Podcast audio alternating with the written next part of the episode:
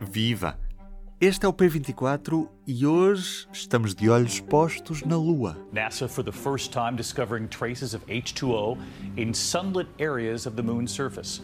A Agência Espacial Norte-Americana anunciou nesta segunda-feira que existe água na parte iluminada da Lua, verdadeiramente revolucionário porque o satélite natural da Terra não tem atmosfera e até hoje só se sabia da existência de água no estado sólido, ou seja, congelada e na zona onde o Sol não incidia diretamente. Tema para a conversa com o professor Rui Agostinho, do Departamento de Física da Faculdade de Ciências da Universidade de Lisboa. Vamos lá ver se ele atende. Está sim? Estou sim, professor Rui Agostinho, Ruben Martins do Jornal Público deste lado. Viva! Como vai? Gostei de ouvi-lo. Muito obrigado por ter aceitado este desafio de falar um bocadinho comigo sobre esta descoberta impressionante também, não é? Está entusiasmado o professor com esta descoberta? Em que sentido? Quer dizer, estou a fazer a pergunta porque o que vai a imaginação e a principal foco da notícia é já podemos ir fazer cafés porque existe água lá em quantidade. É ou não é o que vai nessa cabeça? Não, não, sei, não sei se dará para tirar muitos cafés, mas queria perceber até que ponto é que um astronauta podia ir com menos peso na bagagem ou não ter de levar água para o espaço, não é? para a Lua neste caso. Então começo por lhe perguntar como é que a Lua tem água na parte iluminada, não tendo esta, este satélite da Terra uma atmosfera? O mecanismo é um puzzle e tem sido debatido ao longo de muito tempo cientificamente, porque a água pode aparecer na Lua eh, por várias fontes. Primeiro, existe a situação de o material primordial da nebulosa protosolar eh, conter água também, não é? E isso ficou, ficou visivelmente, por exemplo, nos núcleos cometários.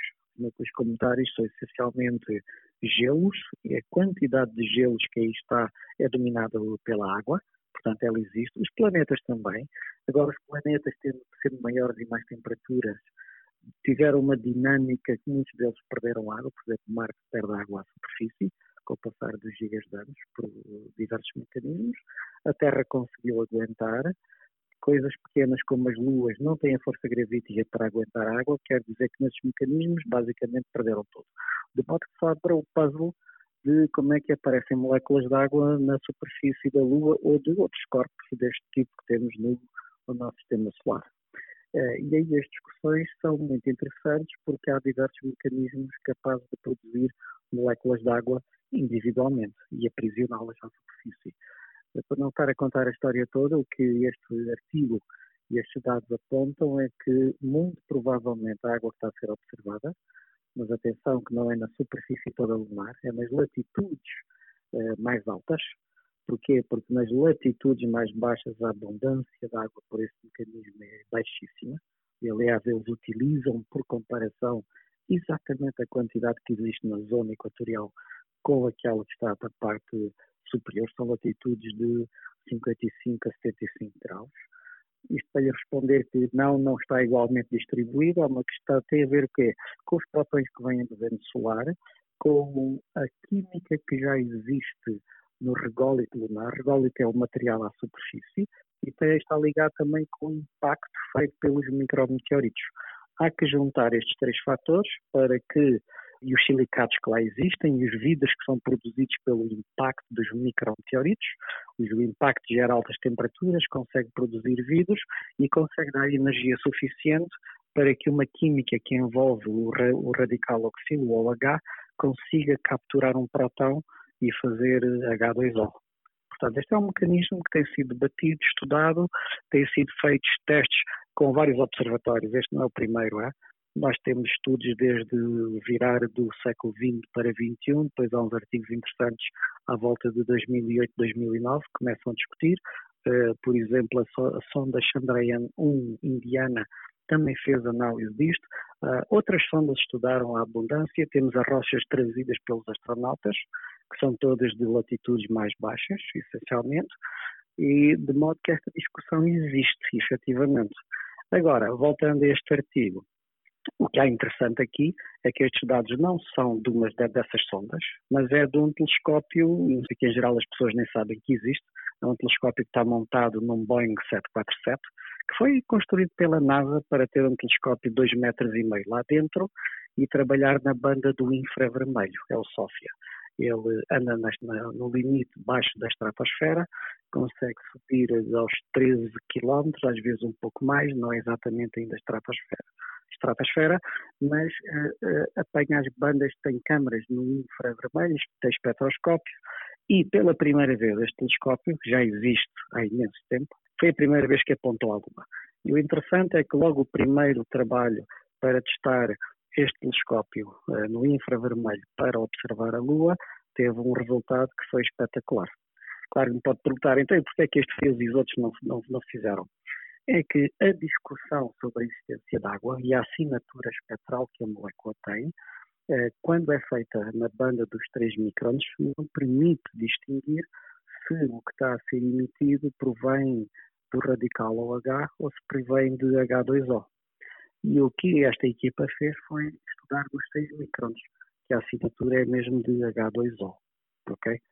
Portanto, a conclusão desta equipa diz: não, não, isto é mesmo a molécula de H2O, está bem distinta daquilo que é a assinatura espectral do OH, e uh, uh, tiveram imagens de uma certa banda uh, da, na cratera Clávios, uma certa zona no terreno, onde fizeram imagem e tiraram conclusões interessantíssimas. Portanto, o paper é muito detalhado, é muito interessante, de modo que a conclusão, sim, isto é mesmo a assinatura d'água, o que está aqui a ser observado, e daí conseguem deduzir valores de abundância. E esta é a parte interessante. Este aqui anda mais pelas, pelas 200 partes por milhão eh, programa. Se fizermos isto em termos mais normais, é assim: seria necessário espremer uma tonelada de solo lunar, de rególito lunar, da, da, parte superficial, para tirar dali uma garrafinha de 250 mililitros. Portanto, está a ver, quando diz o astronauta levar água, eh, não, não levar água para fazer o café, teria de andar a espremer a rocha para sacar água. Então, esta água acaba por não ser suficiente para satisfazer, por exemplo, as necessidades de uma futura missão tripulada à Lua, nem de perto nem de longe. É assim, está a perceber o mecanismo para retirar esta água, não é? A água não está ali num riacho, não está ali num ribeiro em grandes quantidades. Está embrenhada nos depósitos vítreos produzidos pelo bombardeamento de micrometeoritos e está molécula a molécula. É necessário ir atrás dela. Portanto, tem que levar o quê? Primeiro, tem que levar a maquinaria toda, o equipamento todo, para ir ao Sol lunar e conseguir eh, retirar de lá estas moléculas uma a uma. Portanto, estamos a falar de, de coisas moleculares. Uh, daí eu estar a dizer, tem que ter uma máquina onde mete rocha e arranja um processo qualquer por temperatura que liberta essas moléculas e depois, eh, depois é fácil, uma vez ter um vapor de água, condensar e ter aquilo. Mas é um processo que exige energia para estar a fazer isto e tem que ter uma espécie de mineração à superfície para poder fazer um café. Posto isto, é melhor continuar a levar água apesar dela ser bastante pesada. exatamente, exatamente. É muito melhor levar água. Foi mesmo um prazer ter falado consigo sobre esta descoberta tão importante para a ciência. Muito obrigado mesmo, professor. Nada, é um grande gosto também. E do P24 é tudo por hoje. Resta-me dizer-lhe que esta quarta-feira o público dá grande destaque à discussão do Orçamento do Estado na Generalidade. Vá a público.pt ou veja na edição impressa. Em relação ao P24, eu, Ruben Martins, estou de regresso amanhã. Até lá, tenham um bom dia. O público fica no ouvido.